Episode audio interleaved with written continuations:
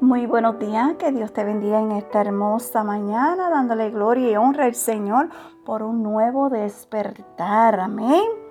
Así que vamos a comenzar el día con un café con mi amado Dios. Y el tema de hoy es, eres un tesoro. Aleluya.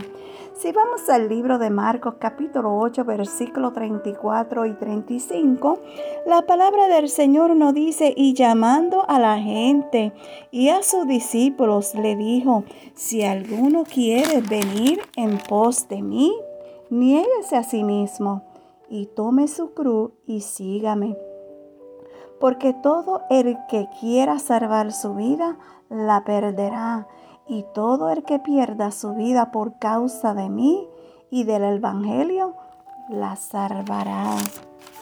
Wow. ¿Sabes? Jesús nos invita a vivir una vida de excelencia, seguir el camino de Dios haciendo lo que el Padre dice, nacer de nuevo para ser un tesoro especial de Dios. Dedicar tiempo a la oración para oír su voz y obedecer. Esto nos llevará a la realización y a la vida de excelencia que anhelamos. ¿Sabes? Quiero que repita conmigo esta corta oración. Oremos. Oh Señor, buscamos vivir una vida de salvación según tus caminos. Guíanos para que caminemos en dirección a tu voluntad. Sabemos que estás con nosotros y que tú tienes el tiempo para actuar.